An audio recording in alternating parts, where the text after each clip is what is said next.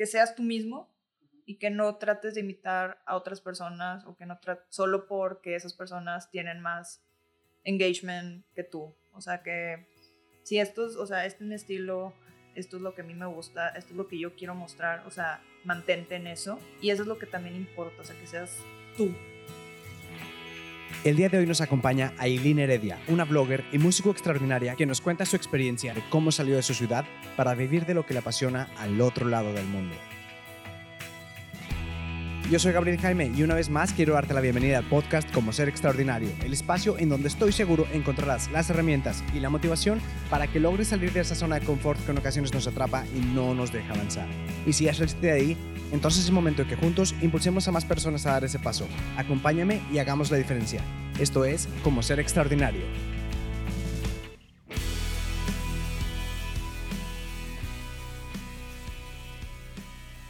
Hey, ¿qué hay? Pues bienvenidos a un episodio más del podcast Como Ser Extraordinario. Es el episodio número 20 y hoy tenemos el placer de que nos acompañe Aileen Heredia, que como les comento, ella es músico y aparte es blogger fashion. Pero pues, ¿para qué les cuento más yo? Mejor que les cuente ella. Bueno, pues vamos a comenzar. Pues bienvenida, Aileen. Gracias por venir. No, gracias por la invitación. La trajimos directo de Viena. Estoy importada nada más para la entrevista. Así es. Oye, pues me gustaría que nos platicaras un poquito de qué es lo que haces, porque pues veo que te apasiona mucho la música y todo eso de la moda. Eres chelista en Viena y también tienes tu Instagram como, pues digamos, influencer de, de moda, de curvy fashion, como le pones. Ajá. Estás con toda la onda del body positive. Bueno, yo soy chelista. Empecé desde los siete años y terminé mis estudios en la Escuela Superior de Música y Danza de Monterrey y estuve también trabajando en la Sinfónica de la Universidad de Nuevo León. Y después me quise, me quise ir a hacer la maestría y siempre estaba entre Estados Unidos y Europa y pues cayó Europa. Me fui a Viena, Austria y fui a hacer la audición al conservatorio, que ahora es conocido como el MOOC, y bueno, me aceptaron ahí, estuve un año estudiando y de repente, y de repente me quise buscar otro maestro porque como que no me sentía así muy motivada con mi primera maestra. Ahí mismo en Viena. Sí.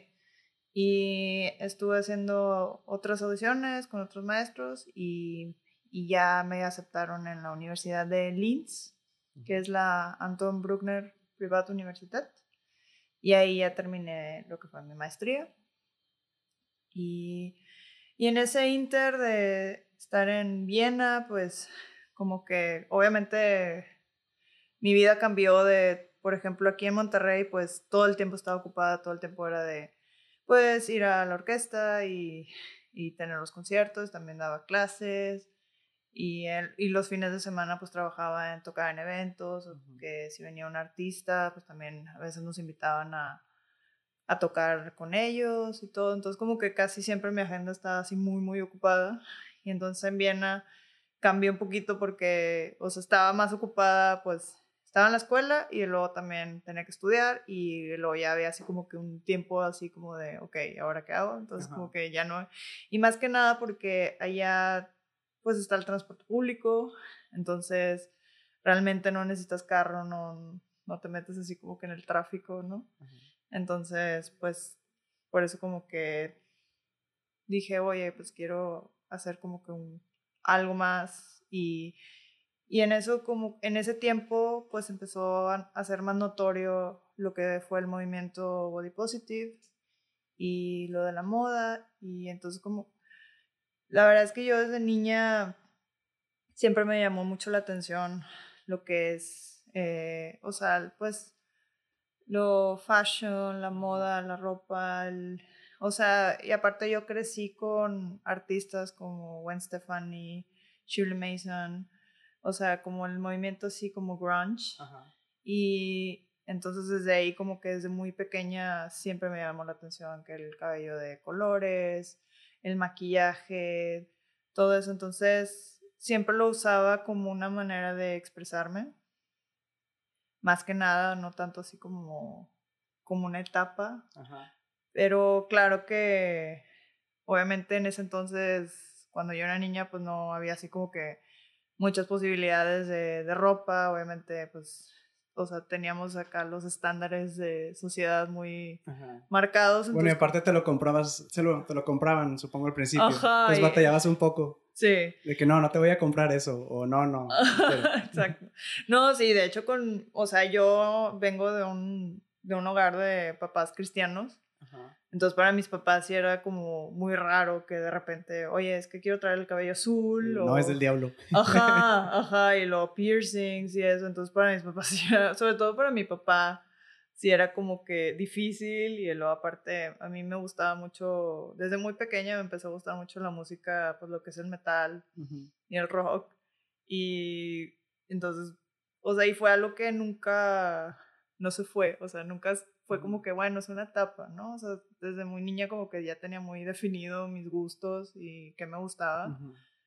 Entonces, sí, también como que fue como que abrirme mi camino entre mi familia para que aceptaran que pues yo mm, soy un poco diferente o me gustan ciertos, otro tipo de, de, de vestimenta y pues sí, también... Eh, fue un poco difícil para ellos aceptarlo, pero ya hoy en día, pues bueno, ya, ya, ya soy una mujer de 30 años, casada o independiente. Entonces, pues ya realmente no me pueden decir mucho, pero, pero sí. Entonces, volviendo al tema de, de cómo empecé mi blog, pues sí, o sea, como que me empecé a inspirar en otras, en otras mujeres que empezaron a hacer este movimiento y como que también me trajeron como más eh, confianza en mí misma. Y aunque siempre me vestía como me gustaba y todo, o sea, siempre también tenía cierto, eh, como, me sentí un poco restringida en, en cómo expresarme en cómo la ropa que vendían, o sea, todo eso. Y aunque nunca Pero ¿era, ¿Era por qué iban a pensar o porque no encontrabas algo que te gustara, no te sentías a Pues era una combinación de todo, porque la verdad es que yo soy como la talla ya así promedio en cuanto a... O sea, no, no puedo decir, es que batallaba para encontrar ropa porque... O sea, sí, sí, o sea, sí soy de, o sea, soy talla 14. Entonces sí, todavía ciertas marcas sí hacían hasta esa talla. Entonces como quiera, no es como que no encontrara la ropa. Pero, por ejemplo, si quería encontrar cosas de más, más especiales, como piezas más únicas, pues ya sí eran las, las tallas sí venían ya más restringidas. Y luego aparte, pues, o sea, cero que me ponía cosas como que más al cuerpo o vestidos sin, pues, sin mallas o sin los leggings. O sea, todo eso. Entonces, como que sí trataba de esconder un poquito como que mi cuerpo, pero como quiera sí me podía vestir como el estilo que a mí me, que me gusta. Entonces, siento que también con el movimiento que es, empezó, yo creo que empezó como en el 2014, 2015. Fue ya después de que te casaste, ¿no? No, todavía no, me he casado. Ah, pero ya estaba con el que es mi esposo. Ah, es que en Instagram creo que fue después de la boda cuando ya, bueno, según lo que veía de que cuando ya empezaste a subir un montón de fotos así de fashion. Sí. Y de que tutoriales de maquillaje y todo eso. Sí, de hecho fue, exactamente, fue ya cuando me casé como que ahí empezó todavía más, o sea, yo mi blog yo lo empecé en el 2017 y empecé poco a poco, o sea, de que pues un outfit y escribía acerca del outfit y cómo me hacía sentir y hablaba de la marca un poco y, pero era todavía así como que muy, no muy seguido. Y aparte también fue el año que empecé a experimentar todavía más con mis colores de cabello, con looks. Y también como que aprender más así, o sea, empecé más con el, con el maquillaje así un poco más. Más atrevido. Más atrevido, ja, experimentar un poquito más. Que digo, siempre, bueno, tú me conoces hace mucho y siempre andaba maquillada, o sea, y el maquillaje también, digo, pasé un paréntesis. Eh, para mí el maquillaje es igual, es como la ropa, o sea, y no es tanto que no me gusta o soy insegura o algo, no, o sea, simplemente es mi manera también de, de, expresar. de expresarme, me encanta combinar el maquillaje con el color de cabello que traigo, o sea, así muy monocromático y todo. Entonces, este, sí, o sea, cuenta que en el, ya después de que me casé, eh, o sea, como que empecé todavía más así como experimentar, empecé a conocer otras marcas de ropa y, y ahí ya fue así como que, ok, no, sí, sí quiero también hacer esto así. Lo que dijiste, ya tengo mi fotógrafo personal para todos lados. sí, de hecho, en un principio me tomaba las fotos, o sea, él me o sea, mi esposo me las tomaba, pero también era más que una amiga, o sea, que también es músico, también es chelista y, y como su esposo eh, tiene una, o sea, es fotógrafo profesional, entonces como que a veces decide que... Préstame la cámara. Ajá, y, me tomaba fotos y todo. Pero luego ella ya entró a hacer su maestría y ahorita tiene su carrera y todo, entonces como que ya no había, ya no había tiempo. Entonces ya es con, con mi esposo, ¿no? Y ya así como que planeo cada semana de que, bueno, tienes, qué día tienes libre y todo. Y también depende de muchas cosas, depende de, pues, que el clima, porque en Viena, pues, hay, o sea, en esta época del año casi no sale el sol y está así como que neblinoso, entonces también es eso que, o sea, que como que quede la luz, todo eso, pero, o sea, cuando, por ejemplo, una semana siempre trato de llevarme de dos a tres outfits para que pues ya tenga como que más contenido sobre la semana. En lugar de uno por uno. Ajá, sí, porque uno por uno sí es más difícil porque pues, o sea, a mí me, no soy mucho de, o sea, que en mis fotos salga como que un background, o sea, muy acá, pero por lo menos que sí, o sea, sí complemente pues el, outfit. O sea, que luzca.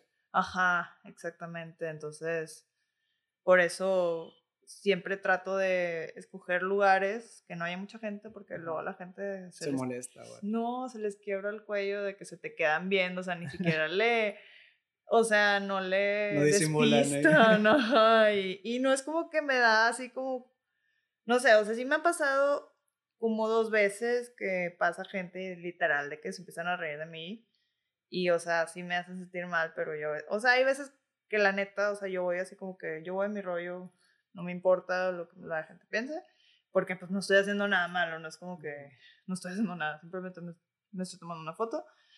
Y, pero sí, o sea, como que a veces uno se siente más vulnerable y ahí sí es cuando ves gente que, oye, te, pues te, te miran feo o así, y ahí como que, híjole, te, te, o sea, sí, como que te quita la, la inspiración un poquito y ya no te sientes como que 100% segura. Oye, ¿la gente de Viena es muy diferente a la de aquí de México? Sí, bastante. La verdad es que me costó un tiempo eh, entenderlos, porque ahora ya que pues, yo llevo cinco años viviendo en Viena. Casada con uno. y estoy casada con uno.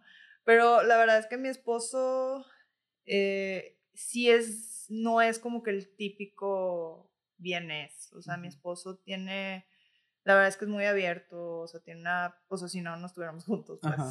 pero es, es, bastante diferente, entonces como que igual y yo cuando lo, lo conocí platicábamos, pues yo como que ya tenía una expectativa de que, ah, pues ellos son así, ¿no? O sea, pues yo como, no sé, uno como mexicano, como que las cosas que escuchas de Europa, pues yo lo que escuchaba era que no, pues son muy abiertos, son más liberales, todo. Y yo, de hecho, en el 2011 yo fui a Barcelona, fue la primera vez que, que fui a Europa y fui a un curso y, y, pues se da cuenta que me la pasé genial, o sea, la gente de Barcelona es un poquito como los mexicanos, ruidosos, eh, o sea, me la pasé bastante bien, entonces como que yo ya iba con una expectativa de que no, pues así son los europeos. Ajá, pensaste que así eran todos. Ajá, y en Viena, lo que son los bien, o sea, los austriacos y los alemanes, si son más fríos, si son de, ¿sabes qué? O sea, yo no te conozco, no sé quién eres.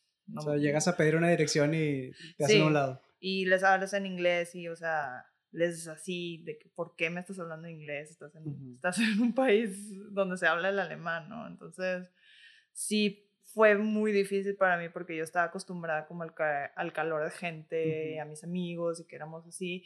Y una de las cosas que me dado cuenta es que, por ejemplo, no les gusta que hables en voz alta o que te rías, que estés en un restaurante y estás de que así riéndote en voz alta, o sea, no les gusta. Vas en el metro y el metro, o sea, va la gente callada. O sea, y si va alguien con el, hablando con el celular súper fuerte, o sea, hay gente que se pare y va y le dice de que, oye, por favor, este habla más bajo. Entonces, para mí eso sí fue... Un shock. Ajá, porque pues nosotros somos súper ruidosos, hablamos más los regios, o sea, hablamos súper fuerte y bien la golpeado. risa, ajá, y bien golpeado, exactamente. Entonces, sí, en un principio como que dije, no, pues son bien amargados y, o sea, qué rollo, porque son así. Y los primeros dos años no me la pasé muy bien, tengo que admitirlo. Pero después me di cuenta que la diferencia es que, por ejemplo, tú llegas a México, llegas a un lugar y de volada puedes hacer amigos, o sea, en cuanto a que, no, sí, lo que se te ofrezca o, o, o, o sea, ya sabes, ¿no? Ya me puedes hablar y todo. Y luego cuando se te ofrece, se te gostean, o sea, da cuenta que no están ahí o te dicen, no, es que no puedo, o sea, cosas así. Y luego, o también pasa que, por ejemplo, le cuentas algo a alguien y luego de repente 10 personas ya saben lo que le contaste a esa persona. Y en Austria no. O sea, en Austria una vez que la, la persona te conoce y te empieza a confiar en ti, ya es para siempre y esa persona va a estar ahí para ti cuando lo necesites.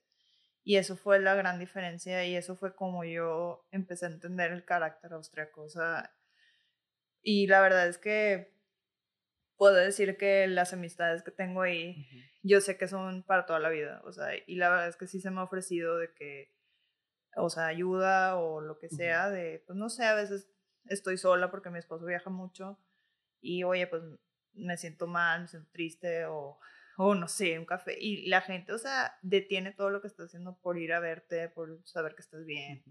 Entonces, sí, como, sí es muy diferente, pero también siento que, o sea, tiene más sentido como son. Esos son como, digamos, círculos muy cerrados, pero ya cuando entras ya eres parte de... Y, exactamente. Y ya tampoco sales, ¿no? Sí, exactamente. O sea, de hecho, me acuerdo que que aquí, por ejemplo, no sé, hacía, siempre me daba mucha ansiedad, por ejemplo, hacer un cumpleaños o hacer una reunión, porque es para mí, porque, no sé. Aquí en México. Sí, porque me daba miedo que es que no va a venir nadie, o igual cuando eran, por ejemplo, un concierto mío y de que, o sea, tenía que invitar gente, o sea, me, te juro que a veces soñaba de que no, es que no va a venir nadie y no sé qué. Y, sí venía gente y todo, pero por ejemplo había gente que no, es que voy, sí voy a estar ahí y el no estaban y ni siquiera se disculpaban de que, oye, no, pues no voy a poder ir o perdón que no fui. O sea, entonces, y allá te cuenta que a una reunión y todos los que dicen que van a venir vienen. Y si no pueden venir porque se les atravesó algo, o sea, me lo dicen, de que, oye, discúlpame, no voy a poder ir. Entonces, son ese tipo de detallitos que ellos tienen que, que a lo mejor a nosotros nos falta un poquillo porque, no sé, se te hace fácil, de que, ay, pues al cabo todos somos raza. Como que más confianza. Ajá. Entonces, digo, no, no estoy criticando la manera de ser de nosotros, eh, pero, o sea, sí, estoy, sí hago comparación, pues son esas cosas que, que noto más en, el carácter tanto de los austriacos como de los mexicanos. Oye, luego, si fuiste a Barcelona y dices que te gustó y que es parecido aquí, ¿por qué después a Viena? ¿Por qué no Barcelona u otro lugar por ahí? pues fíjate que el problema de España en cuanto a la música clásica es que pues ya ves que entraron como en un, en un problema económico y, ah, y, todavía siguen en eso. Entonces, por ejemplo, en España hay una universidad que se llama Liceu. Es catalán, no sé cómo se diga, pero es liceo, algo así. Y, ah, por ejemplo, no ofrecen licenciaturas, o sea, es nada más como un curso o, o si, e, creo que solo como si un diplomado. Ajá. Entonces, como que, pues dices, oye, no voy a gastar tanto dinero como para un diplomado. O sea, si te vas, pues te vas para hacer una licenciatura o una maestría. Entonces, por eso como que no me animé con Barcelona. Y, o sea, a mí me encanta Barcelona, se me hace una ciudad súper bonita. Y más porque pues puedes hablar en español, ¿no? No batallas nada. No. O sea, bueno, hablan, te hablan en catalán, pero pues si les si les cambias al español, pues te lo hablan, ¿no? Y yo, la verdad, uno de mis sueños era irme a, a Berlín o Alemania, algún lado en Alemania, porque de hecho es súper raro. Siempre me gustó, o sea, me obsesioné con Alemania gracias a la banda de rock Rammstein. ¿Así se pronuncia? Sí, Ah, Rammstein. para mí siempre fue Ramstein. pues sí, yo también así le decía hasta que ya llegué allá y es que, no, sí, Rammstein. Y yo de que, ah, ok. ¿Qué dijiste? ¿Quiénes son esos? Ajá, yo de que, ah, ok. Pues sí, ya ves que acá todos les Ajá, así sí. como, a como, a como Agringado. lo lees. Entonces, y yo los escuché desde que tenía como 11 años. Ajá. O sea, no es muy normal que una niña de esa edad escuche ese tipo de banda, pero pues era lo que sonaba en, en ese entonces. Y me encantó, o sea, me obsesioné con esa banda y también dije, oye, pero ¿qué es ese idioma? Y todo, entonces, y aparte de, por ejemplo, compositores de música clásica, pues me encanta Bach, Beethoven, o sea, entonces como que, y también, por ejemplo, los austriacos me encantan, o sea, lo que es Schubert, Mozart, o sea, eh, Alban Berg, Schoenberg, o sea, todos esos como que... Entonces sí, estaba un poquito obsesionada como con esa cultura.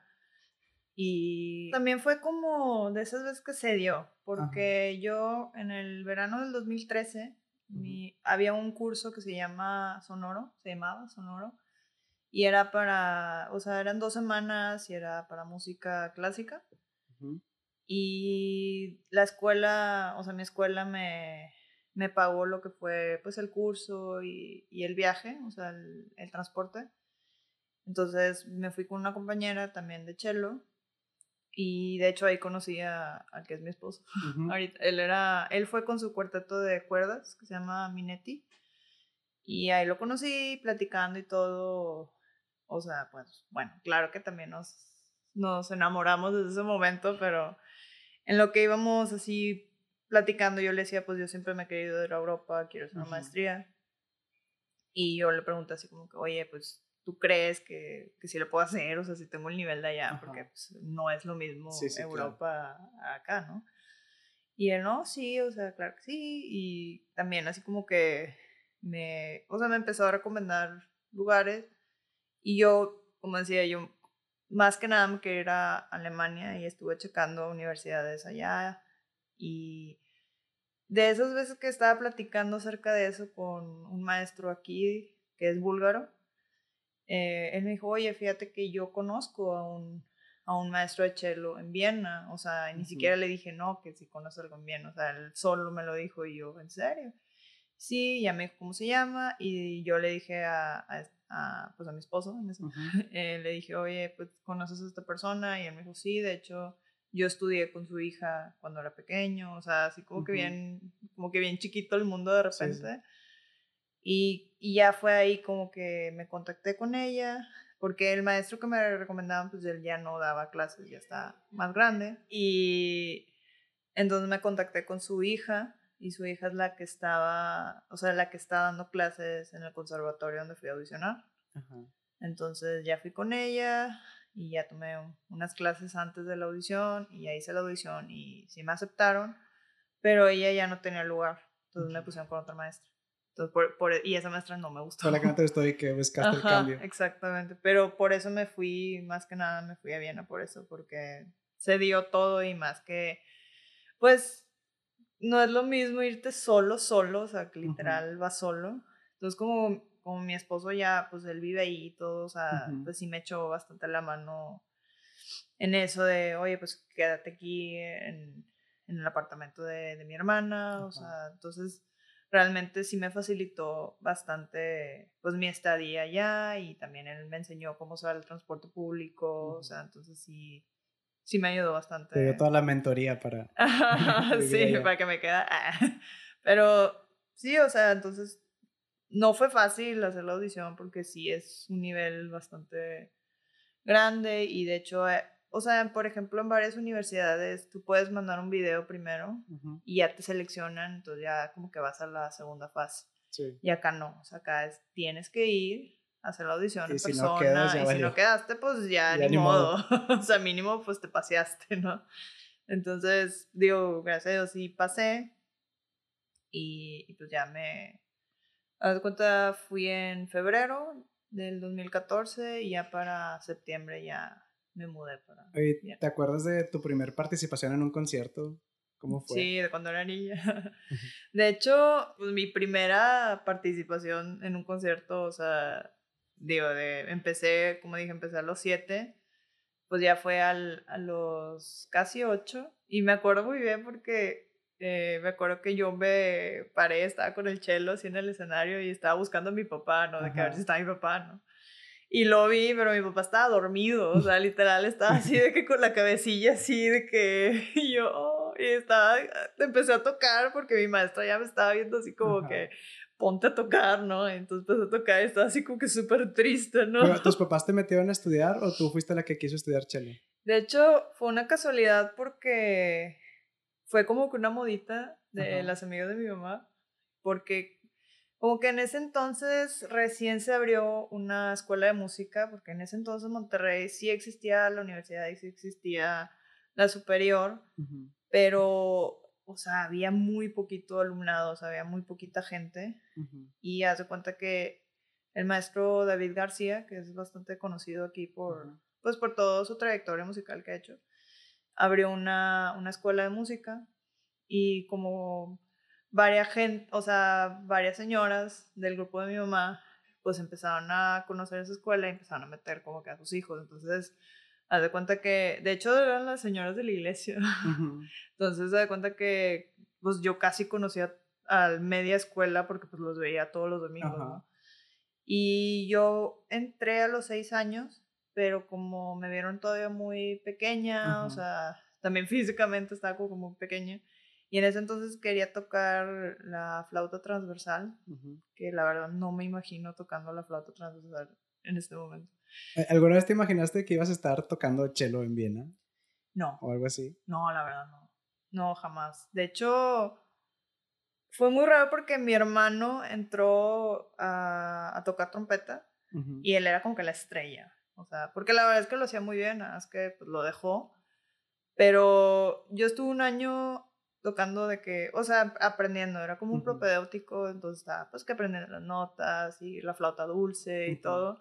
Entonces un concierto de, pues ya de fin de curso, ya en el verano, y me acuerdo que estaba la orquesta de la, pues del, de la escuelita. ¿Es en el que se dormía tu papá? No, no, ah, no, eso ya fue después. Ah, bueno, ahorita nos, nos sigues contando. Ajá. Y hace cuenta que nos, yo digo de lo que yo me acuerdo, ¿verdad? Nos pusieron a tocar una piecita a todos los de mi salón con la flauta dulce. Entonces, a mí me pusieron del lado donde estaban los chelos. Y haz de cuenta que yo no toqué nada. O sea, estaba literal hipnotizada con el chelo. O sea, lo veía y yo, wow, o sea, ¿qué es esto? ¿Qué instrumento es este, no? Y ese violín grandote. Ajá, y mi mamá así como que, pues qué oso, ¿no? De que, ¿por qué no tocó mi hija? ¿Y qué le pasó? Entonces ya cuando cumplí, ya regresé, ya tenía siete, entonces ya ahora sí ya me dieron permiso como que no, pues ahora sí escoge un instrumento. Y mi mamá quería que yo escogiera el violín porque, eh, no sé, que una vez que soñó que, que iba a tener una niña eh, violinista y no sé qué, y yo así como que dije, no, o sea, yo estaba bien segura qué instrumento quería y yo quería el cello. Entonces, pues dije, bueno, pues el cello será. Y yo empecé y fíjate, no era así como que muy muy talentosa en ese entonces porque aparte, digo, yo era una niña así como que muy, muy tímida, o sea, no, no, o sea, batallaba mucho como que para hacer amistades en ese entonces. Entonces como que yo creo que nadie, nadie me vio futuro de nada, o sea, se le va a pasar o en unos años, ¿no? Y pues no, o sea, da cuenta que poco a poco todos los niños que entraron se fueron saliendo y yo fui la que me quedé. Y mi maestra, la que fue mi maestra, pues toda mi carrera aquí en Monterrey, eh, le ofrecieron un trabajo en la superior. Entonces ella le dijo a mis papás, pues llévensela para la superior. Hice la audición en la superior, me aceptaron y ya empecé, o sea, ahí empecé a los ocho años y ya empecé y me empecé a clavar más.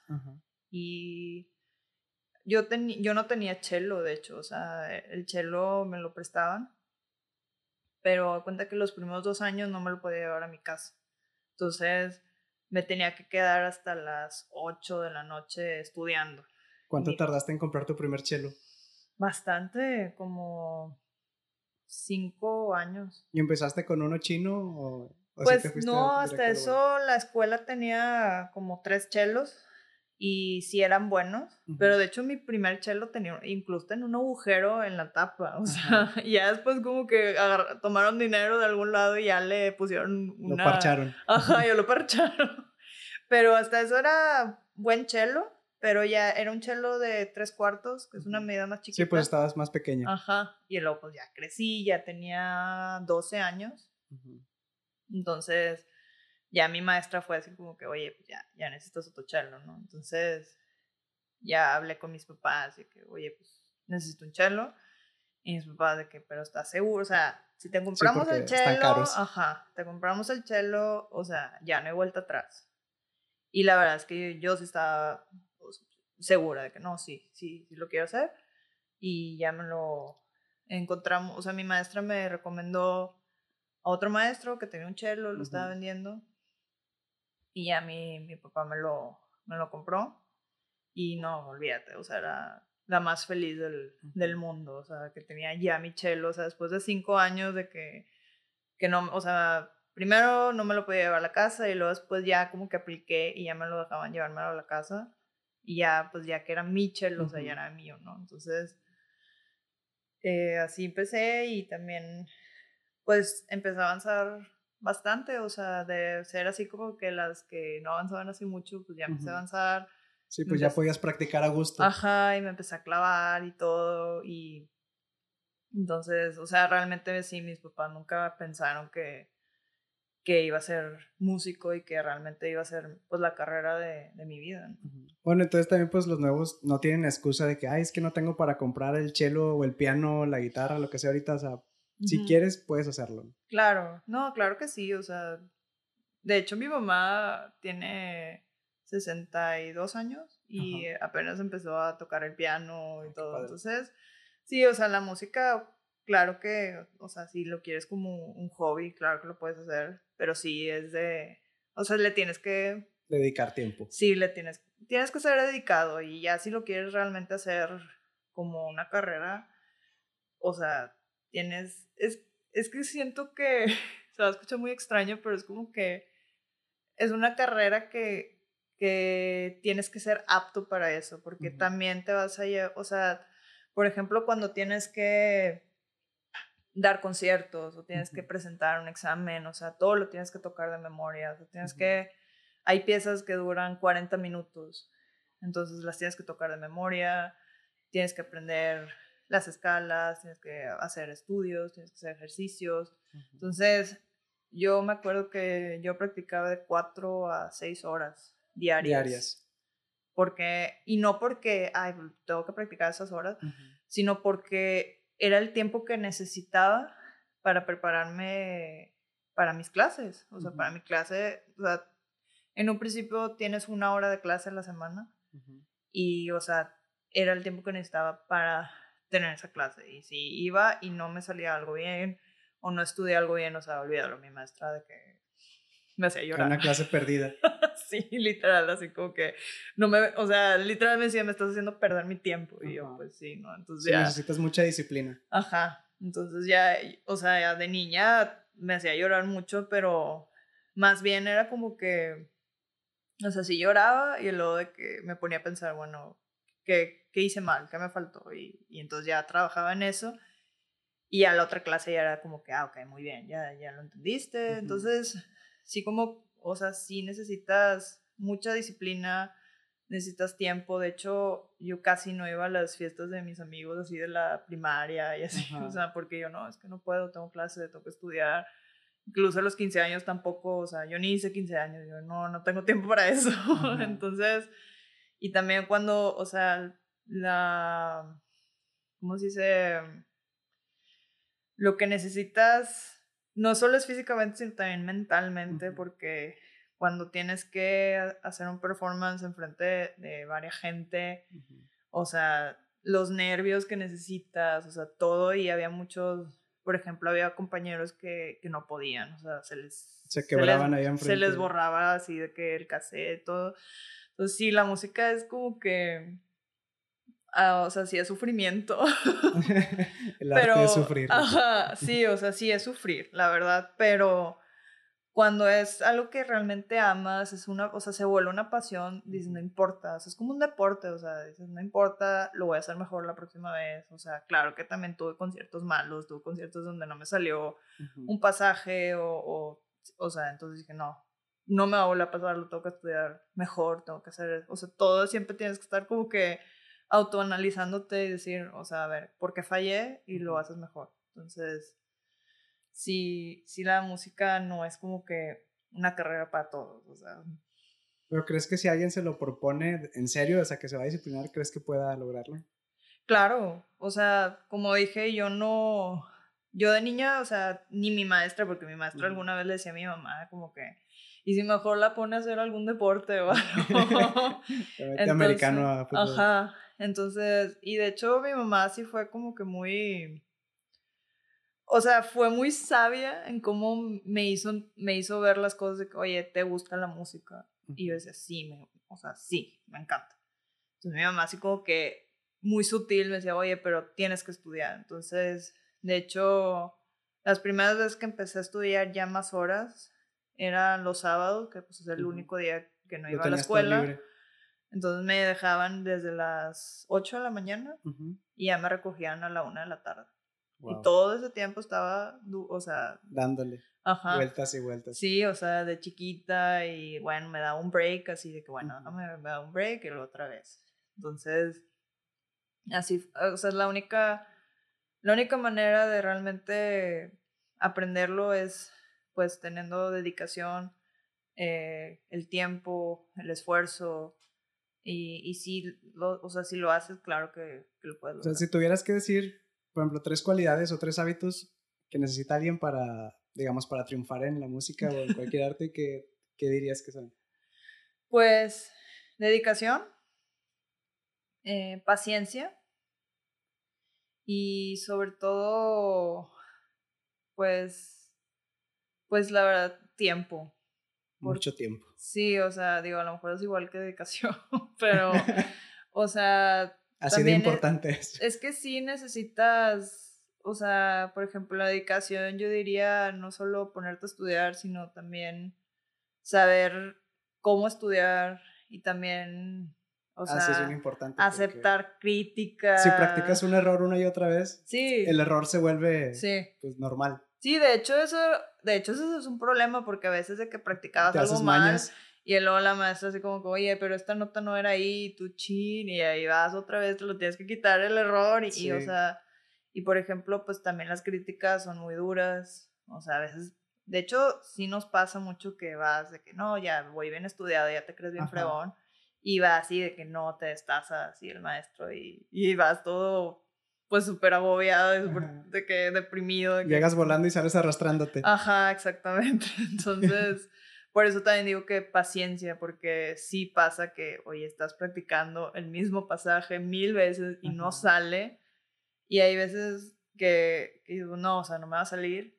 Y lo mejor es como que sabes que lo dejas un rato y regresas al siguiente día y ya sale. Entonces, es como que todo también tener como que paciencia, o sea, sí tienes que estudiar, pero cuando algo como que no está saliendo, pues ahí sí tienes como que, a ver, detente un poquito. No estresarte. Ajá, Sí, o sea, tienes que hacerte como que también, o sea, planear cómo vas a estudiar y, o sea, si esto no sale, si, o sea, todo eso. Entonces, sí, como, sí.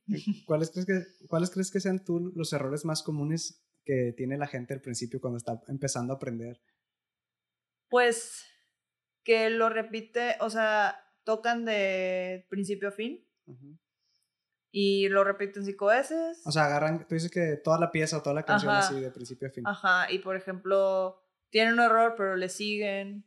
Entonces, a mí me enseñaron a que cuando tú estás eh, aprendiendo una pieza, eh, primero la lees completa de súper despacio y con, incluso hasta con metrónomo, para que no se te vaya ahí un ritmillo mal cuando dices la lees, ¿es la estás leyendo y tocando al mismo tiempo o nada más primero la lees de pura vista? Pues ya cuando llevas ya mucho tiempo tocando, pues ya, no, o sea, no necesitas como que solfearlo, o, sea, ya lo puedes leer con, junto con el instrumento. Y hay cosas que son muy fáciles de leer cuando ya ya tienes bastante tiempo, pues ya, ya sabes cómo. Lo lees como una palabra normal. Ajá, pero cuando es ya algo más de un nivel más alto, más complicado o incluso de, pues de tiempos ya más así, música moderna o romántico, o sea, ya así como que, que ya trae más eh, nivel, pues ahí sí, de que, a ver, ¿cómo va esto? O sea, porque a veces ves así la partitura y ves como, a ver, ¿cómo? Entonces ya te pones a leerlo lento y ya una vez que comprendiste cómo va la melodía, cómo va el ritmo, pues ya ahora sí te vas por partes. O sea, a ver. Y ya que sientes que ya superaste esta parte, sigues con la otra parte. O sea, todo es irse por partes. Por eso primero lees todo, entonces ya sabes cómo es todo, pero para empezarlo a, a ¿cómo se dice? A, sí, estás por compás o por secciones, tú vas Ajá, o sea, es que hay una palabra, pero la verdad es que ahorita se me fue esa palabra, pero que ya lo empiezas como que a, a entender, ya lo empiezas a... Asimilar. Ajá. Y, y es, o sea, sí, o sea, da cuenta que tú puedes aprender una pieza, dependiendo de la pieza, la puedes aprender de, en una, a lo mucho dos semanas.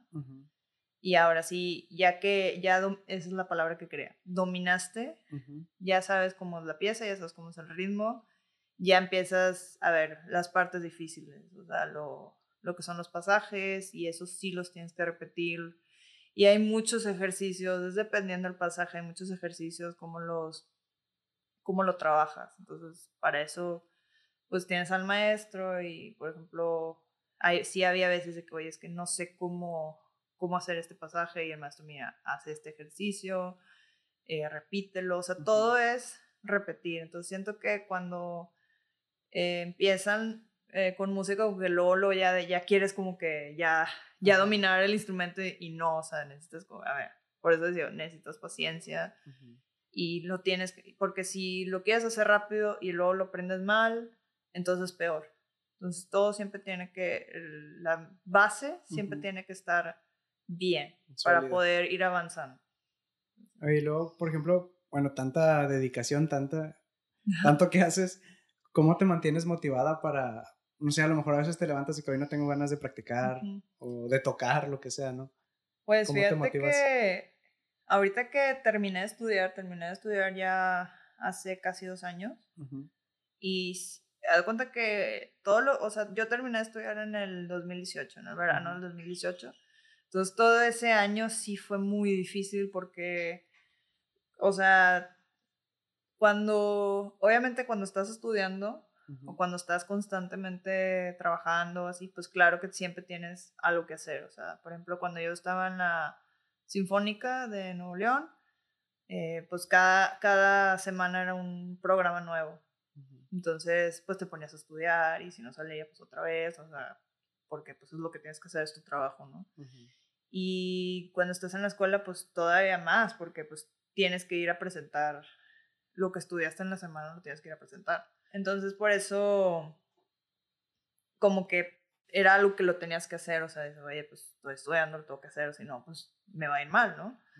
Y entonces cuando ya no estás estudiando, sí, todo ese año sí fue difícil porque... Ya no tienes el compromiso de la escuela. Ajá, ya no... Ahora es contigo mismo. Ajá, ya no tenías tanto compromiso y luego, o sea, era de cuando te llegaba una o dos veces al mes, pues un, un proyecto orquestal o de, o sea, de varias cosas, entonces como que, pues ahí ya te pones a estudiar. Pero sí, a cuenta que sí perdí un poquito el, el de cada semana, estar estudiando todos los días. Entonces también empecé a trabajar en una tienda de, de ropa, que me gustaba mucho y todo, y, y, o sea, sí, sí disfruté mucho ese año que estuve, ah, que estuve, tocando, que estuve trabajando ahí, pero después me di cuenta y dije, ¿sabes qué? O sea, ya quiero regresar al, otra vez así a retomar. ¿Y en ese año dejaste de tocar completamente o seguías practicando no, no dejé de, repente? No, no, o sea, sí tocaba en, en conciertos de, más que nada de orquesta. Y también a veces salían proyectitos así como de más, por ejemplo, tocar con guitarras y covers. Ah, sí, pero digamos te mantuviste, o sea, no te oxidaste. Sí, no, no, no, no fue como, no, no se puede, de hecho, o sea, sino para regresar sí te oxidas. como un atleta, no sé, corredor, dejas de correr, un año, y olvídalo, o sea. Sí, no, no, no, eso sí no, pero también siento que sí bajé bastante el ritmo. El nivel que tenías. Ajá, el ritmo más que nada. Entonces, ahorita pues ya tengo otros proyectos para mantenerme ocupada, quiero componer, quiero hacer un proyecto también con, con voz. De hecho, ahí mismo en el trabajo conocí a, una amiga y ella canta súper, súper bien y también es eh, metalera, o sea, también canta así como gótico. Entonces está fregón, entonces queremos hacer así como que un proyecto de... de Primero queremos empezar con covers, precisamente nada más como que para ir... Eh, Agarrando vuelo ahí. Sí, haciendo ensamble, como, o sea, cómo trabajamos, todo eso. Entonces, pero también, pues la tirada es que empezamos a hacer nuestra propia música.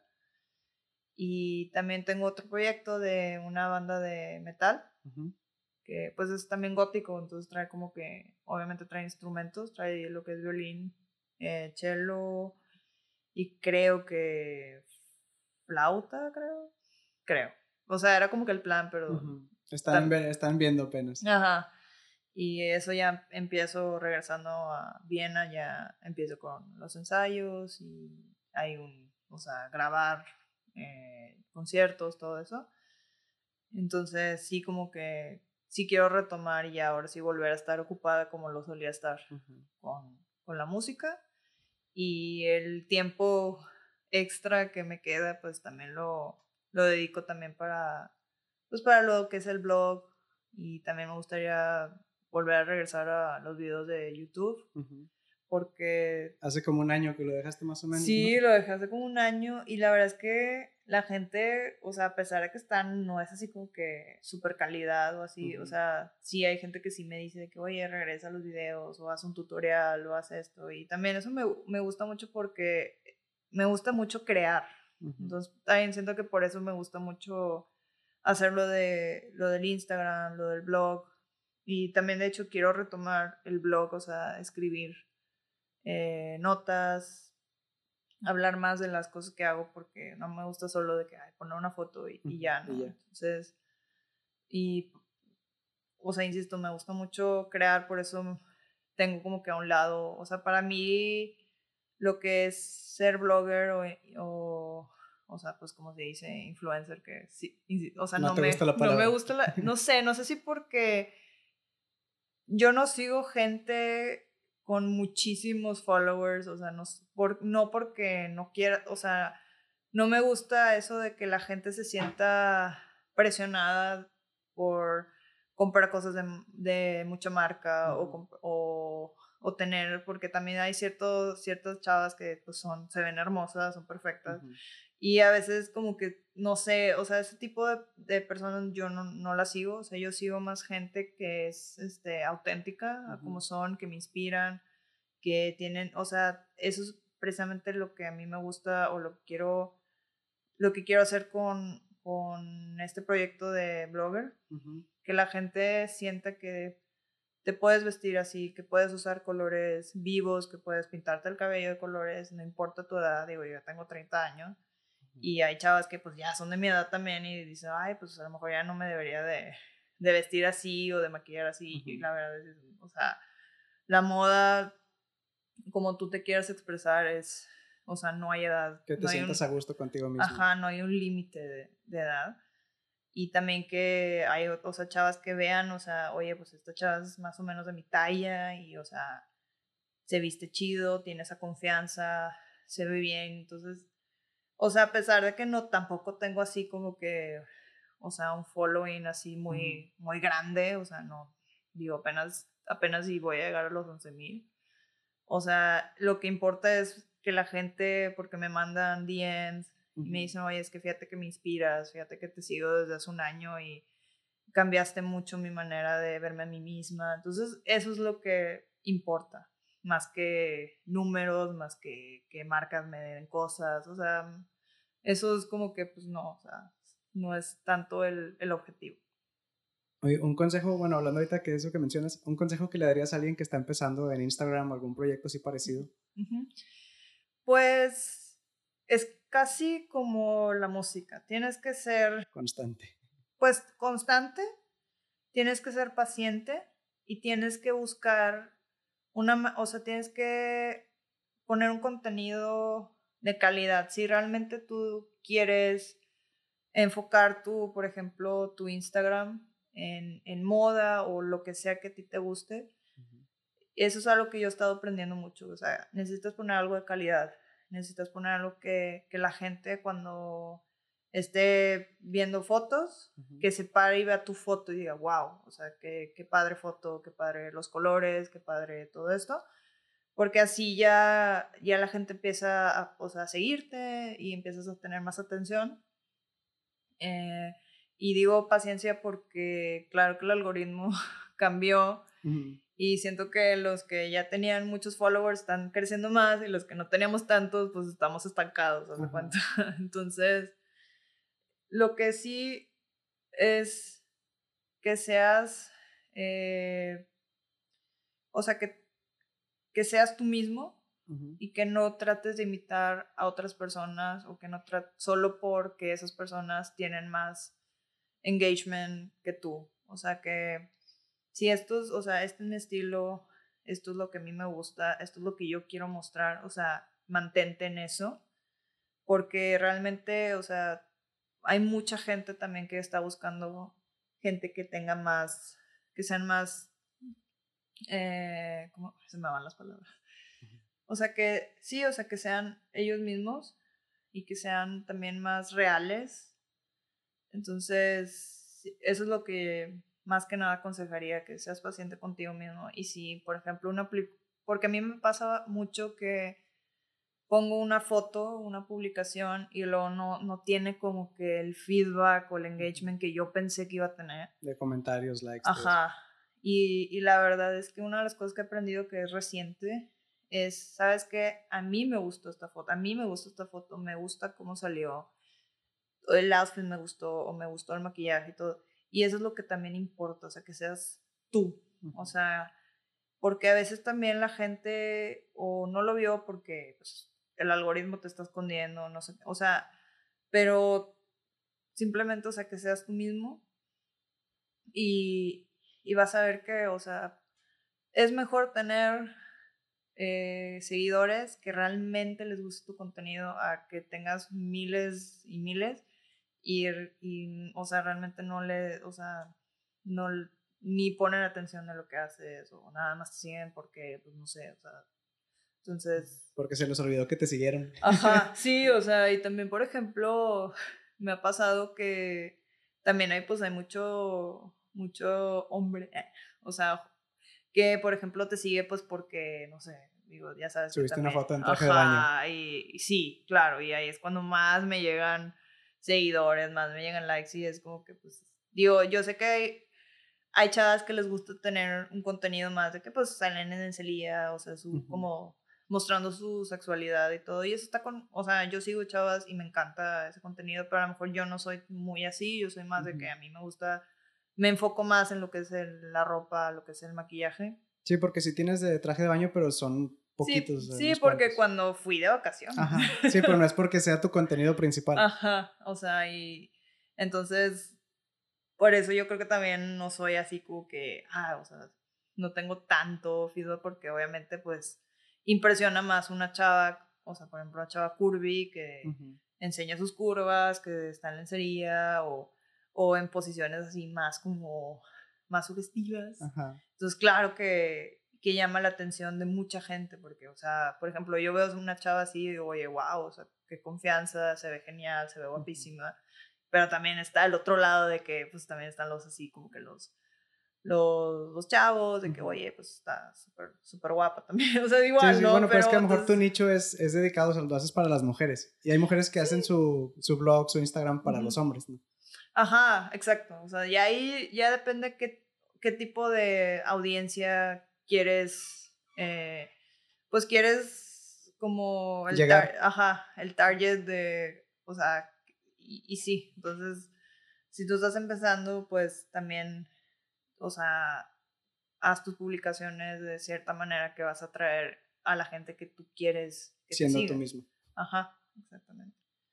¿Hay alguna decisión de la que te arrepientas en lo largo de tu carrera, ya sea como música, como músico o como blogger? Ay. ¿Algún consejo que no seguiste lo mejor, tal vez? Pues, la verdad, digo, de hecho hace poco eh, solía estar en una orquesta, pero era más juvenil y pues el nivel no era así muy alto por lo mismo ser juvenil, entonces iba más como que estudiantes que gente pues ya con más experiencia en lo que es orquesta. Entonces, eh, no sé si es el mejor ejemplo, si me arrepentí o algo, pero sí traté de, oye, yo quiero, quiero ser principal de la sección. Y me pusieron trabas, como de, no, es que tienes que hacer una audición. Y, y yo sabía que, que las a las personas que ponían de principal no hacían audición y la verdad no hacían un buen trabajo. O sea, si soy bastante honesto, no lo hacían bien. Entonces yo decía, oye, yo tengo años de experiencia en orquesta. Entonces yo sé que, o sea, sé lo que, que lo puedo hacer y sé que puedo hacer un buen trabajo. Entonces como que el hecho de que yo alcé mi voz y dije, oye, pero no me digas que tengo que hacer audición cuando las otras personas que han estado ahí no han hecho audición la diferencia es que esas personas eran europeas, eran austriacas y yo soy mexicano. Entonces me sacaron, literal, me corrieron de la orquesta y fue bien, bien duro para mí porque aún aunque no disfrutaba mucho estar en esa orquesta porque por lo mismo del nivel, sí fue así como... ¿Te aburrías? Sí, no, pues más que nada me estresaba mucho porque no salía, o sea, no se escuchaba bien el performance y, y, también te estorba mucho, o sea, en tu trabajo. No te dejaba crecer, ni, ni hacías ni, deja, ni te dejaban Ajá. Entonces, pero el hecho de que literal me, me corrieron, o sea, por el simple hecho de, de, alzar mi voz y decir, oye, yo lo puedo hacer, pues sí me dolió, sí fue un poquillo duro, pero también dije, bueno, si se cerró una puerta es porque se abrió otra. Entonces, eso es como, no, a lo mejor no es algo que me arrepiento, porque yo creo que al, al final cuentas lo, lo, tenía que hacer en algún momento, pero sí ha sido de las experiencias más como amargas. Ajá, y sí, o sea, y la verdad es que en algún momento pensé que debí de, de haberme quedado en Monterrey porque ya tenía todo, o sea, tenía seguridad, tenía... tu zona de confort. Ajá, exactamente, y, y, el hecho de que me salí de repente, o sea, de haber sido músico profesional aquí, de estar, de todo mundo, o sea, me conocían y todo, pasé a ser de que cero, o sea, de que allá era que nadie te conoce, o sea, a nadie le importa lo que hiciste en Monterrey. O sea, Conocían más al de la tienda que a ti. Ajá, entonces sí me tuve que, o sea, literal empecé de cero. Entonces tuve que hacerme mi lugar y sigo haciéndome mi lugar allá y, y es, iba bien, o sea, ahorita sí digo, sabes que sí vale la pena porque estoy haciendo algo diferente a lo que, que me deja esa satisfacción porque siempre he sido una persona que busca más. Siempre he sido una persona que no me puedo como que, ah, bueno, pues aquí me quedo. O sea, no, siempre quiero buscar más, siempre quiero este, encontrar, o sea, tener nuevas experiencias, conocer más gente, tener, o sea, eso y, y, en Monterrey, aún aunque pues sí estaría con mis compañeros y tendría así más conciertos y, todo, siento que eso iba a ser lo mismo siempre, o sea, de ahí ya no iba a salir. Te ibas a encerrar en este Ajá, entonces, claro que sí extraño tocar en Monterrey, sí extraño eh, pues a mis compañeros, así sí lo extraño porque lo disfruté mucho, fue una etapa muy chida de mi vida, pero ahorita la verdad es que si me, me hubieras dicho hace 10 años, vas a vivir en Viena, tu esposo va a ser de ahí, vas a tocar en esta universidad, vas a tocar en estos teatros, no me lo hubiera creído, o sea, hubiera dicho no, claro que no. Entonces, o sea, en todo aún me ha dolido, le he batallado. Se ha, costado. Sí, me ha costado, pero por lo menos puedo decir que, que ha valido la pena. hablando de eso, ¿cuál crees que haya sido tu mayor reto? ¿Cómo lo superaste? Mi mayor reto, eh, pues mira, no sé si es algo que tenemos más que nada los regios, porque sí conocí, sí he conocido mexicanos, también músicos allá, y la verdad es que llevan años de no, no venir a México a visitar a su familia y yo, o sea, no puedo. O sea, yo de que si no vengo por lo menos una vez al año, o sea, me deprimo, no sé, me siento mal.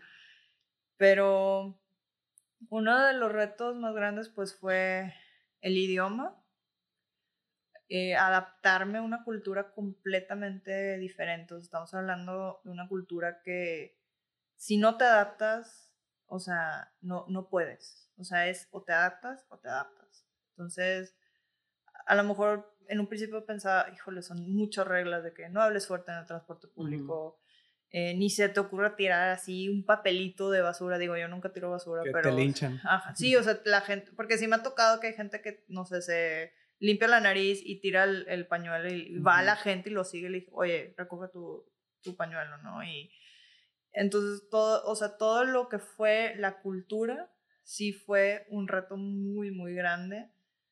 Porque aparte, por ejemplo, yo iba a mis clases de cello y, o a mis clases así normal, las de música y pues sin hacer amigos o, tenía que comer en la universidad y comía sola y o sea, todo eso sí como que sí fue muy difícil porque yo estaba acostumbrada a otro tipo de ambiente, o sea, en mi escuela de música todos éramos amigos, ibas, o sea, incluso ibas a comer a la cafetería y con quien estaba ahí te sentabas y empezabas a platicar, ajá, aunque era de, dos años más atrás o más, o sea, y, como que yo estaba acostumbrada a eso, entonces de repente llegas y de que, ay, o sea, nadie te habla, o todos ya tienen como que su grupito, y luego pues, no hablan inglés, entonces sí, sí fue difícil como que encajar, y eso sí fue un reto muy difícil, pero por fin, después de cinco años, pues lo superé.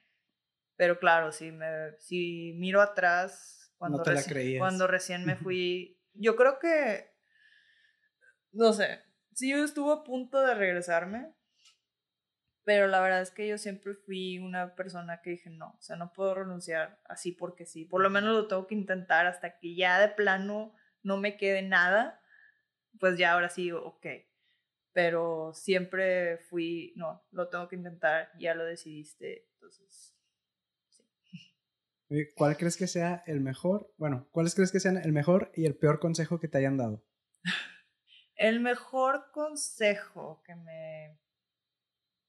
Pues el mejor consejo que me hayan dado fue el de mi maestra, que fue de, ¿sabes qué? O sea, solo que si te vas allá hay, hay un nivel muy fuerte y tienes que, o sea, te tienes que adaptar entonces como que yo ya fui con ese pensamiento de que voy a ir y me van a decir, ¿sabes qué? Este vibrato no me gusta, este sonido, esto, esto, lo otro. Y mi mamá me dijo, o sea, lo tienes que hacer. Lo tienes que... Y eso es como yo, pues... O sea, con mi maestra, mi maestra es de Bulgaria. Y ella es la principal, la chelista principal de la sinfónica de, de la universidad. Y con ella aprendí, o sea, de, tú tienes que hacer y si no lo puedes hacer, renuncia. Entonces, eso fue así como, como yo fui con esa mentalidad y por eso como que no, no fue tan sorprendente que de repente llegué y como que, porque sí hay muchos, por ejemplo, muy muchos estrictos. Sí, sí hay muchos estudiantes, por ejemplo, de, de, la Ciudad de México. En la Ciudad de México hay muchas instituciones de, de arte, o sea, de música. Y claro que los maestros son más relajados, y entonces llegan acá y fue así como que, ala, o sea, está súper difícil acá. Entonces yo ya iba con una mentalidad de que te van a decir que eres lo peor del mundo, pero lo tienes que hacer. Entonces puedo decir que ese es mi mejor consejo. El peor consejo me lo dieron en Austria. me lo dieron... Llegando. Sí, tuve que hacer un examen. De, tenía seis meses en, la, en el conservatorio y yo tenía que presentar un programa bastante largo y entre ese programa había un concierto para cello y me tenía que eran tres sí eran tres movimientos y pues el tiempo corría y entre pues que me aprendía esto y lo otro y entonces esa maestra me dijo apréndete solo el primer movimiento entonces pues yo le hiciste caso. Pues le hice caso, porque si es mi maestra y ella lleva muchos años en esta institución, pues ya sabe cómo funciona la cosa, ¿no? Entonces eso hice y cuando hice el examen, toqué el primer movimiento, lo toqué bastante bien. Digo, no, no es por ser presumida ni nada, pero lo toqué bastante bien porque obviamente solo me aprendí el primer movimiento, entonces le dediqué bastante tiempo. Y me interrumpen y me dicen, bueno, ahora toca el segundo. no tuve, o sea, fue un momento bastante humillante porque literal el pianista empezó a tocar y yo no sabía ni cómo iba la melodía, o sea, nada, fue bastante denigrante, o sea, fue muy, muy humillante. Y pues claro, o sea, no pasé el examen. y, y, de hecho esa fue una de las, o sea, por la cual me, me cambié de, de, universidad, porque dije, o sea, estoy con esta maestra, me dio un pésimo consejo, ni siquiera fue así como que, porque ella me dijo, ay, pues te tocó suerte, ¿verdad? Que te preguntaran y yo, pues, o sea, me, era, era, era obvio, porque si te están pidiendo, vas a tocar un concierto completo, lo tienes que hacer, pero si desde un principio me dices, no te preocupes, solo toca el primero, o sea, pues claro. Dijiste, no me lo van a preguntar. Pues, Ajá, entonces sí, ese fue el peor consejo que me han dado. ¿Cuál crees que sea la lección más importante que has aprendido? Mm, la lección más importante, yo creo que es la, la perseverancia porque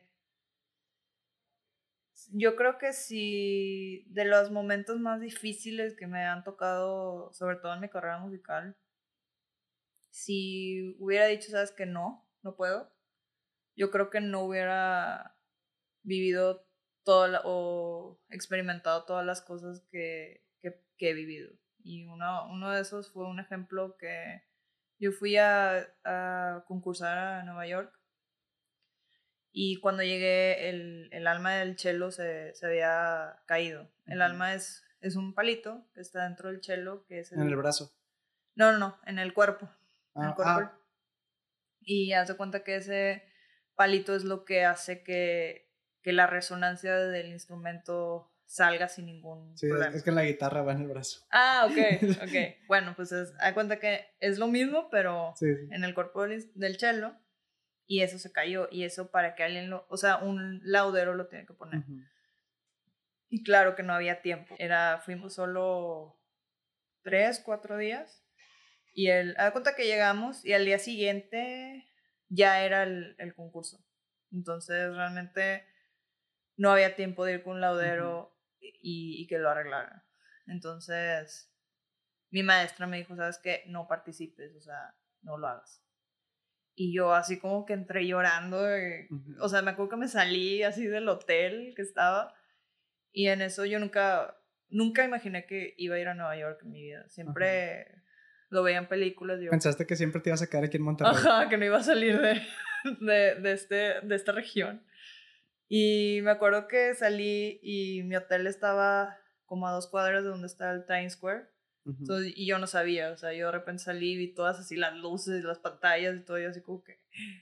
Y fue en ese momento, dije, ¿sabes qué? Estoy aquí. Yo no vine, o sea, no vine a, a rendirme, ¿no? Entonces, una, una compañera me prestó su chelo, estuve casi toda la noche.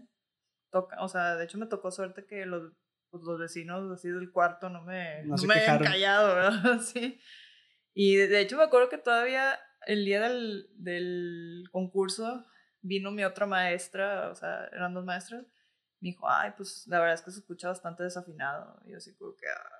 y pues ni modo, o sea, dije, pues ya lo que, o sea, aún aunque quede en último lugar, por lo menos quiero tener esa satisfacción de decir, participé, o sea. Y no te rendiste. Y, y sí, toqué con, con otro chelo que, o sea, la verdad es que no es lo mismo, o sea, porque todos los instrumentos tienen medidas por lo menos, o sea, muy mínimas, pero son diferentes. Y por ejemplo, el puente, las cuerdas están más arriba, están más abajo. Sí. Todo es muy diferente. Entonces, pues por eso dije, me atreví y lo hice y la verdad es que gané el concurso. Wow. Entonces, por eso digo que sí es la perseverancia, o sea, que nunca he dejado así cosas por miedo, por, no, pues me va a ir mal, o, o sea, no. Wow. Oye, y vamos a pasar a otra sección de preguntas. que esta me gusta mucho hacerla. Y es, si pudieras tener un superpoder, ¿cuál sería y por qué? Si pudiera tener un superpoder, híjole. eh, yo creo que me gustaría teletransportarme. para ir y venir todos los días. Para ir y venir, porque no me gusta, por ejemplo, odio viajar en avión. O sea, lo odio, porque la verdad es que soy una persona que tengo mucha ansiedad y si pierdo el control me come la ansiedad. Entonces cuando estoy en avión es como que estoy... No puedes escapar. No puedo escapar. O sea, si estoy en un carro, literal paro el carro y me voy.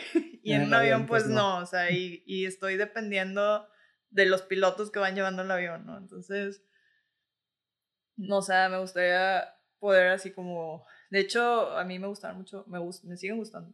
Los, los cómics desde niña me encantaban, los X-Men, Spawn, Hellboy, o sea, todo eso. Más, más los americanos, ¿no? no mucho, o sea, lo, el anime y el manga me gustan mucho, pero eran como que muy oscuros para mí, entonces como que yo quería como que algo más básico. Y por ejemplo, de los X-Men me gustaba mucho Nightcrawler. Sí. Que es el que se teletransporta.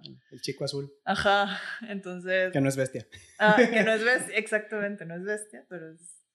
Entonces, y me gustaba mucho como que tener esa habilidad de de que sabes que, ay, ya, en mi clase empieza en dos minutos, déjame voy, y pum, y ya, ya aparezco ahí en mi clase, así como si nada.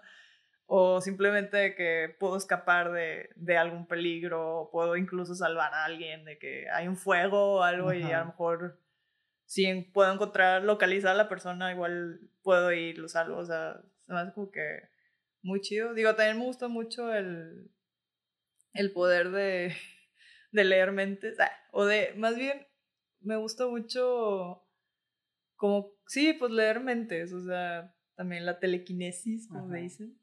Pero... Ajá, pero no, la verdad es que prefiero tener así como que un poder así más, más físico. Estás tocando, tú puedes ir a tomar agua, ir al baño y sigue tocando el cello. Pues sí, o sea, literal, sí. O puedo aparecer en alguna ciudad que quiero ir. Digo, bueno, ya depende del rango de poder que tenga, pero, pero sí, sí me gusta mucho. Si pudieras cambiar algo en tu entorno, ¿qué sería? Mm. Hmm, nunca había pensado en eso. Aquí o en Viena o en todos los dos, donde sea. Ajá.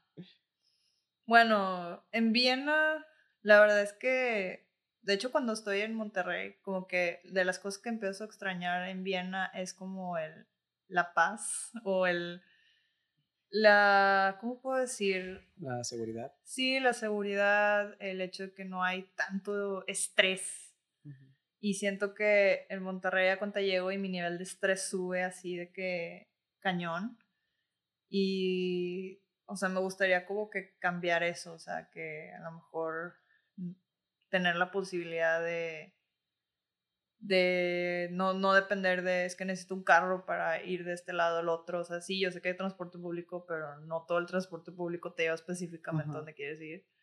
Y aparte, pues no es como que muy cómodo ir caminando por las avenidas o las calles. Y luego, por, por ejemplo, mi familia, pues mi familia sí habla súper, súper, este, en voz alta y, o sea, todo el mundo es así como que, eh, o sea, ya te acostumbraste al silencio de allá. Sí, o sea, pues allá en mi casa, pues vivo con, vivo con mi esposo y, y mi gato. Entonces, como, y, y a uno que, por ejemplo, a veces vamos a visitar a los papás de mi esposo, o sea, todo siempre es como que más tranquilo, o sea, es como que todos respetan como que tu espacio, todo eso. Y en mi casa no, aquí es donde que más chileros y todo. Y sí, o sea, también a veces extraño un poquito de lo caótico de Monterrey pero siento que con, conforme pasa el tiempo me, me estoy acostumbrando más a, a, la paz, a más paz, así, entre comillas, de, de bien. Entonces, si pudiera cambiar mi entorno, digo, a lo mejor suena súper X y random, pero sería eso, como que tener un poquito más de comodidad en, en cuanto a ruido, en cuanto a estrés, todo eso. Oye, me comentabas también antes de que empezáramos que sí te han hecho entrevistas antes. me gustaría saber cuál es la mejor pregunta que te han hecho o que te podrían hacer. Híjole, pues es que, ¿cuándo fue la última vez que tuve una entrevista? No me acuerdo. Sí, fue hace bastante. Y fue más así como de música, porque había un evento, iba a tocar y que me gustaría que me preguntaran. Me gustaría que me preguntaran qué es ser como soy, o sea, cómo me he visto, cómo es mi imagen en Viena. Eso me gustaría que me preguntaran. Porque sí, sí, sí tiene mucho que ver. Porque, bueno, ahora me contesto mi pregunta. de hecho, es lo que te iba a preguntar. ¿Cómo es? pues sí, pues ahora me contesto. es que eh, varias veces yo toqué en el, lo que es el Concert House y en Musikverein. Son los dos teatros más importantes y antiguos de, de Viena. Y no, no es muy fácil tocar ahí. Y pues tuve la suerte de, de que he tocado en los dos. Y la primera vez que toqué, sobre todo en el Musikverein, traía el pelo azul, eh, tipo, ¿cómo te puedo decir? Azul Bulma, de cuenta. Eléctrico. Ajá, sí, azul eléctrico neón. Y y no me querían dejar tocar porque en esa sala, o sea, o sea era como una falta de respeto que yo tocara con el cabello así, incluso me querían dar dinero para que fuera y me lo pintara. Y yo ahí sí dije, ¿sabes qué? Este es mi cabello, o sea, no me lo voy a pintar en negro, o sea, no. Y pues, si no quieres que toque, no toco. Y al final sí pude tocar porque uno de los organizadores es muy buen amigo mío y él fue así, o sea, él metió más que nada así como que las manos por mí de que, o sea, agarra onda. Y sí, de hecho, cuando he tocado, por ejemplo, en eventos de gente de, pues, políticos, o sea, gente así como de sociedad, de dinero, si la gente me ve así con, con de que, ¿por qué, te, ¿por qué estás así, no? Y, o sea, y no es, o sea, yo cuando toco, claro que me he visto elegante, claro que, pues, digo, pero pues no te pintas el pelo de Ajá, pues tengo el cabello, sigo teniendo el cabello de color, tengo tres piercings en mi nariz, o sea, claro que llamo la atención de otra manera, ¿no? O sea, no es como que un músico, o sea, una persona usual que pues, o sea, que es normalmente, y allá es muy, muy raro ver gente con el cabello de color, o sea, sí hay, pero no en el, lo que es el ambiente musical y en Viena lo que es la música clásica es, o sea, Viena es la cuna de la música clásica. Entonces, como que en Viena sí tratan de mantener Todo muy ese estándar. Ajá. Entonces, como que yo llegué y así como que les rompí así de que todo el, todo el estándar y no es como que, digo, claro, sí, sí sé respetarlas, o sea, claro que lo sé. Pero también digo, oye, pues simplemente este es, esta es la persona que soy y sé hacer lo que, sé, sé tocar, puedo hacer el trabajo, entonces y dijiste, pues cierra los ojos y no me veas. Ajá, pues sí. Y sí, y de hecho, mi esposo una vez fue a, uno de mis conciertos y, y, escuchó que los la gente que estaba atrás de él decían, ay, va a tocar la, la chelista con el cabello de colores. O sea, como que ya, ya, ya me empezó a conocer. ya es tu marca. Ajá, pues sí. Eh, ¿Cómo se llama? Esa, la del pelo de colores. La del pelo, de colores, sí. No, sí, Oye, te quería preguntar, ya para ir concluyendo la entrevista, ¿qué quieres para tu futuro? ¿A dónde te gustaría llegar con tu carrera? Ya sea del lado músico o del lado blogger. Pues... Además de las bandas que me comentaste y de componer. Ajá. Me gustaría poder eh, ir de gira con, con, la música que compongo. Y no tanto a teatros o cosas así muy en grande, pero solo el hecho de tener, de que hay un espacio así como más independiente, más, más alternativo, por así decirlo, y que yo pueda exponer mi música. Y, eh, o sea, más que nada eso me encantaría, me encantaría también igual y eh, ser telonero de, de, bandas también así como más indie, o sea, o incluso también conocer como que más ese ambiente de ese lado de, de la música, ¿no? Entonces, eso es lo que, en lo que voy a trabajar a partir de, de ahora y ojalá que me lleve a eso. Y del lado blogger me encantaría, pues voy a seguir con mi, con mi canal de YouTube. Me gustaría llegar a más gente solo en el hecho de lo que me gusta del YouTube es que tú puedes como que entablar una, un área de conversación, o sea, de que tú puedes exponer como que un tema y a la gente como que va y dice, oye, fíjate que sí o no. Eso es lo que me gusta mucho, de hecho... Que se genera una comunidad. Ajá, exactamente, o sea, ese tipo de comunidad en la que incluso, o sea, no sé, porque de hecho yo uso el YouTube así como que ya llevo el trabajo, llevo un concierto, me pongo a ver uno, dos, tres videos y a veces, por ejemplo, estoy haciéndome, estoy haciendo comida o algo y estoy así como que escuchando lo que la persona está diciendo del tema al respecto.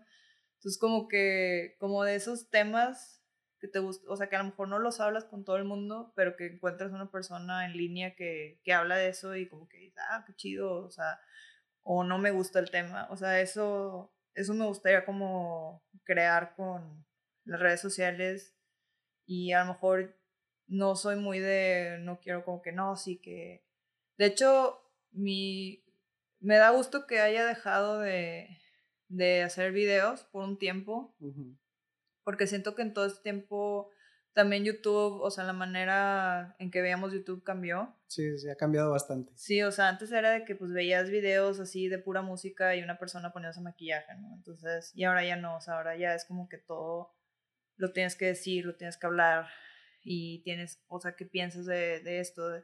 Y ahora siento que, o sea, yo quiero hacer como un canal en el que podamos hablar de esos temas de, oye, pues, no sé, temas también de, pues, qué nos pasan a las mujeres, temas de, de confianza, de, de positivismo y también de cómo y, por ejemplo, las cosas que ya tenemos, porque también hemos llegado a un tiempo de mucho consumismo. Sí. Y que en vez de estar consumiendo más, o sea, de alentar a la gente, oye, compra este nuevo producto, o sea, más de, oye, ¿qué tengo y cómo lo puedo reinventar? ¿Cómo lo puedo usar? Y también, o sea, de hecho, quiero hacer, o sea, más conciencia, porque yo sí era súper consumista, o sea, yo sí puedo decir que cada mes era de que comprar, comprar, y luego no usaba esas cosas y las terminaba vendiendo. Entonces ahí, o sea, eso es algo que ya no, no necesitamos. O sea, necesitamos otro tipo de cómo ver las cosas que ya tenemos y cómo poder reinventarnos. Entonces eso también como que algo que sí quiero hacer con, con mi canal y con, con mis redes sociales. Tres recomendaciones que pudieras hacernos de tal vez libros, películas, bandas, canciones, no sé, algo. A ver, me gusta, ahorita empecé a leer porque se, se puso de moda la, la serie de Witcher. Ah, sí. Y la neta es que, bueno, obviamente siempre los libros, la mayoría de las veces están, están de que de muy de moda.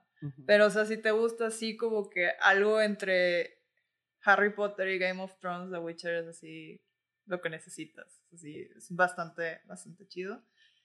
Eh, película, uff, me encantan las películas, tengo mil películas que puedo recomendar, pero si pudiera recomendar una, hay una película que se llama Bronson. No la conozco, no me suena. Sí, es eh, inglesa y sale, era como de las primeras apariciones del actor Tom Hardy.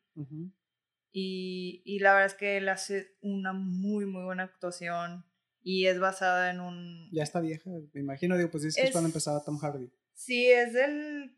Sí, o sea, es del principio de los 2000 que para los que no saben, es el de Mad Max y Venom. Ajá, exacto, el de Venom, ya todo, el Bane, ajá. Y, y esa película, de hecho, es basada en, en una persona, o sea, una persona real, que él se cambió el nombre a Charles Bronson. Y, o sea, Charles Bronson es, es un actor de la época de los 70s, algo así. Y esta persona, o sea, era un criminal, ¿no? Entonces él se puso ese nombre y él como que tenía esa, como, él quería como crecer esa persona, o sea, una persona importante, un actor, un artista. Entonces, y de hecho creo que incluso sigue, hoy en día sigue en la cárcel. O sea, no, de hecho no mató a nadie ni nada, simplemente era, le encantaba hacerla de pedo. Entonces, Este, la verdad es que la actuación, la historia, la música está bastante, bastante chida. Es una película bastante interesante Y no es como que, es una película diferente, o sea, es un poquito como que más independiente, pero la verdad es que me gusta mucho y siempre que conozco a alguien y empezamos a hablar de películas, le digo, esa película está muy chida. Y hasta ahorita la gente le ha gustado, o sea, la gente que se la ha recomendado le ha gustado, entonces. La voy a buscar. Y de banda, eh... O una canción, algo, no sé. Sí, estoy pensando si una banda nueva o una banda vieja. Una de Viena o algo por allá como que para conocer. es que hasta eso no, no he encontrado así como... Una que te guste de allá. Una banda, ajá, así bien esa como que digo, no, no o sea, no.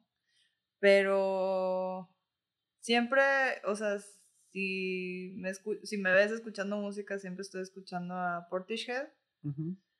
Porque de hecho los descubrí no hace mucho y, o sea, es una banda de los noventas y es del género de strip hop y los descubrí por ahí del 2010 eh, por medio de un amigo, muy buen amigo mío y desde ahí así como que me obsesioné porque es, o sea, es una banda, os de cuenta que su música te lleva a otro lado. O sea, te da un viaje, la verdad. Pink Floyd. Ajá, ajá, exactamente. O sea, la, la voz de la chava es bastante, bastante bella y aparte relajante y, y la usa de diferentes maneras y, llega a diferentes rangos. Las letras, el, todo lo que es musical es bastante bueno. O sea, cualquier álbum que escuches de Portishead es muy, muy bueno. Y, y la verdad es que es como que diferente, o sea, si quieres escuchar algo que, que no suena como a lo que suena, a lo que suena hoy en día, o sea, Portishead es así la banda y, y la puedes escuchar en cualquier estado emocional en el que estés, está muy, muy chido. Oye, ¿dónde te podemos encontrar? Si mm. quieren saber más de ti. Si quieren saber más de mí, eh, pues me puedes encontrar ya sea en mi Instagram y ahí tengo todo, o sea, eh, mi Instagram es Aileen Heredia, así pegadito. Y ahí ya pues, ahí están los links. Si subo un video nuevo, ahí lo vas a poder encontrar. Pongo mis stories, pongo cosas de, de lo que estoy haciendo y también eh, próximamente voy a empezar a hacer videos de, de mí tocando, porque siento que eso es lo que más le ha faltado a, a mi blog, porque pues, o sea... Nada más es una parte de ti ahorita. Sí, ajá, y la verdad es que dije, no, o sea... Y, y sí, de hecho la gente sí me pregunta de que, oye, sube videos de, de ti tocando, te queremos escuchar tocar. Entonces como que ya voy a empezar así como que a combinar mi profesión con algo que me apasiona. Entonces, sí, próximamente voy a estar subiendo videos míos tocando y entonces más que nada me puedes encontrar ahí y a ver qué, qué pasa después. A ver, qué viene. a ver lo que venga. Oye, Eileen, pues muchísimas gracias por este tiempo que nos regalas para la entrevista. No, de nada, gracias por la invitación. O sea, tú tienes puertas abiertas cuando vengas a Monterrey. Aquí estamos. Muchas gracias por acompañarme hasta aquí. Si el episodio te gustó, te agradecería enormemente que me dejes tu manita arriba y que me apoyes compartiéndolo para llegar a más personas. No olvides suscribirte para que no te pierdas de nada y hasta la próxima. Chao.